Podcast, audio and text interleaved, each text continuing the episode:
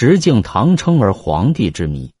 后晋开国皇帝石敬瑭原是后唐皇帝的女婿，拥兵一方，但是他借助契丹的军事力量，推翻后唐政权，建立了后晋。为了得到契丹人的帮助，他甘做皇帝，割让燕蓟十六州，遭到人们无情的唾骂。契丹是五代时期在我国北方出现的一个强大民族。公元九百零七年，阿保机建契丹国；九百三十八年，其子辽太宗耶律德光改国号为辽。乘着中原地区军阀的混战，契丹人在灭后唐、立后晋中扮演着重要的角色。后唐明宗李嗣源是五代时期政治比较清明的帝王。但他没有培养出有能力的继位者，在他死后，他的几个女婿，如掌握兵权的石敬瑭、赵延寿、杜仲威等，先后一个个向契丹投降，与后唐为敌。继明宗的闵帝李从厚十分软弱，很快被明宗养子末帝李从珂杀掉。李从珂即位不久，就把与他关系不好的石敬瑭刺激了一下。他让石敬瑭从太原调到运州去，石敬瑭不肯，于是他发兵讨石敬瑭，并且杀掉石敬瑭在洛邑杨一的子弟四人。石敬瑭要对付末帝，就令长书记桑维汉曹表称臣于契丹，甚至对于比自己年轻的多的耶律德光，请以复礼事之。约世节之日，割卢龙一道及雁门关以北诸州为县，表志。契丹大喜，复书许四处秋清国复原。九百三十六年九月，耶律德光率骑兵五万援救被后唐军队攻打的石敬瑭。后唐军队没料到契丹军队会突然出现，被石敬瑭和契丹军队包围在解安寨。末帝派心怀叵测的军阀赵德军父子从幽州出兵，而赵德军却与契丹联系上了。要求支持他自己为中原王朝的皇帝，所以行动缓慢。石敬瑭怕赵德军夺去他行将到手的地位，派桑维汉向耶律德光苦苦哀求。耶律德光最后同意了石敬瑭的请求。这年十一月，设坛进杨一，被李策命，并让石敬瑭永为我藩。后唐军队在晋安寨遭到了契丹军队的痛击。全军解体，耶律德光派骑兵五千送石敬瑭赴洛益阳一座皇帝。石敬瑭应约割右、冀、营、莫等十六州给契丹，并且同意每年输帛三十万匹，其他的吉凶庆吊、岁事会议、完好真意相继于道。契丹大小官员石敬瑭每人都送上一份好处。石敬瑭还称，比自己年轻十多岁的耶律德光为父皇帝，视之甚谨。石敬瑭这样的做法，从古至今遭到了许多人的批评。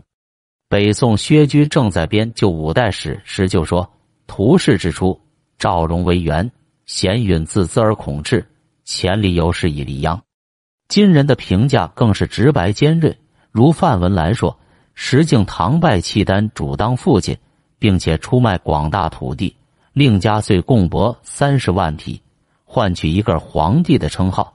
在五代皇帝中，他是罪大恶以及的可耻人物。很多人认为石敬瑭将广大的北方地区长期沦为外族统治，这是令人无法接受的。他是出卖中原人民利益的大罪人。不过，一些学者认为石敬瑭之所以甘做皇帝，是有一定缘由的。如果仅用屈辱、无耻与卑鄙来谴责他，并不能圆满的说明问题。像石敬瑭这样甘做契丹附庸的人，在五代时不止石敬瑭一人。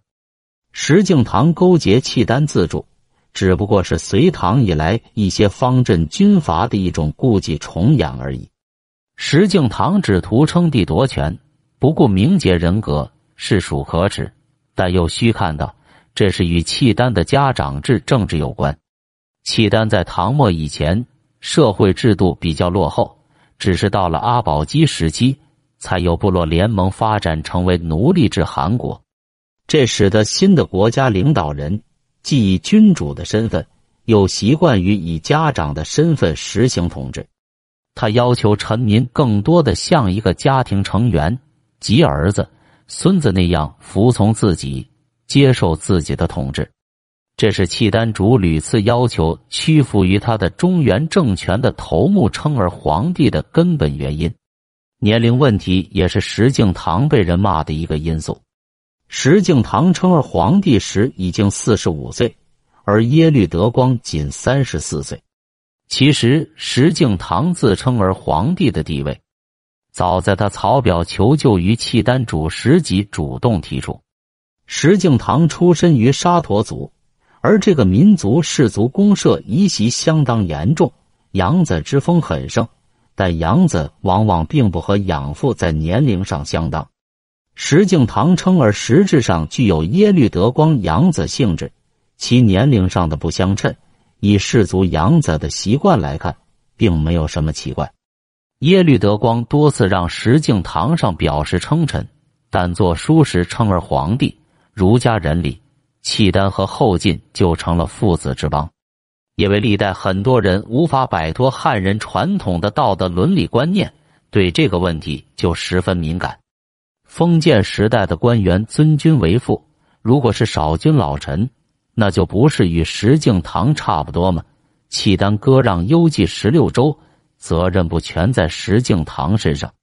长城以北的少数民族在东汉末、西晋至北朝。唐代都曾进入长城以南，正因为如此，才导致了当时激烈的民族矛盾以及随之而来的大规模的民族融合。十六州的确是北方藩篱，但胡三省在《资治通鉴》的注文中已经谈到，自撤藩篱并不始于石敬瑭。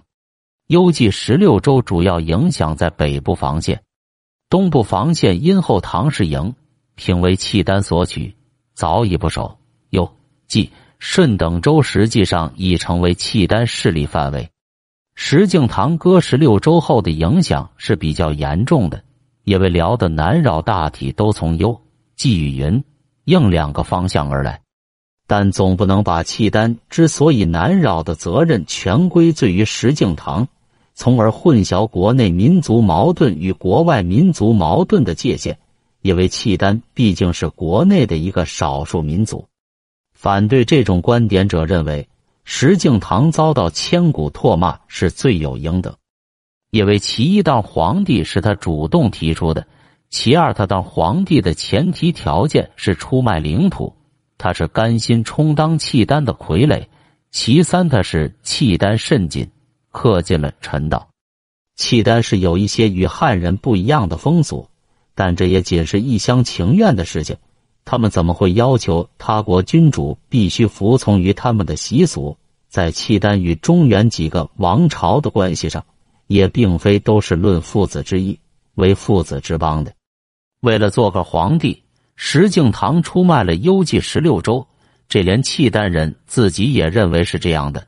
如耶律德光曾说：“我无心南来，汉兵引我至此耳。”按这种看法。称而皇帝是石敬瑭自甘堕落的结果。另有人认为，契丹人有收继养子及外姓人入族的习俗。辽代皇帝特别喜欢与中原各朝皇帝之间一结父子兄弟，都可视作这种习俗的外延表现形式。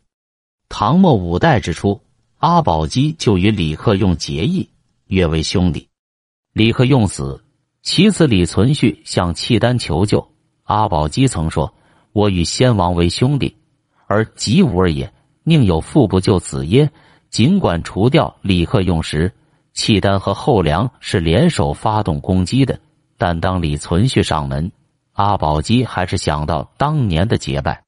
李存勖死后，后唐告哀使至，阿保机装出痛苦的样子，大哭了一番。口口声声吾尔如何如何？契丹之所以支持石敬瑭，最能打动耶律德光之心的是事成之后可割地入契丹。当石敬瑭派人至契丹许哥燕云求兵为援时，耶律德光说：“我非为十郎兴师，乃为天地救世也。”原来是契丹在阿保机时就想得到后唐的土地。石敬瑭当上皇帝后，耶律德光与他执手约为父子。表面上是契丹的风俗形成了石敬瑭的皇帝，但问题的实质是契丹的心思一直在雁门以北及幽州之地上。当上儿皇帝后，石敬瑭对辽帝唯唯诺诺，奉表称臣；辽帝屡指晋帝上表称臣，但另为书称儿皇帝，儒家人礼。契丹的目的就是想利用这种不平等的父子国关系。通过后晋傀儡政权控制中原地区，以疏掠更多的财物入契丹。石敬瑭死后，其此时重贵继位，是为晋出帝。石敬瑭在世时，后晋朝野上下已对其割让疆土，对辽称儿臣颇多不满。石重贵为了平息众怒，向契丹申明称孙不称臣，使契丹爷爷大为恼怒。当着晋使就斥骂石重贵，于是契丹与后晋绝交，两国关系破裂。三年后，耶律德光率大军攻入晋都开封，灭掉了后晋。这种观点强调，结义是契丹民族传统文化内涵的一种表露。利用了这一点，耶律德光执政期间就是册立之恩，以不平等的父子亲戚关系。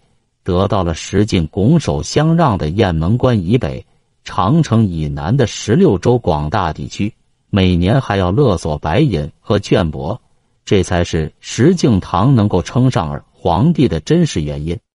要真正解开皇帝的来源，看来还得假以时日。不过从人的感情上说，我们还是不要这样的儿皇帝为好。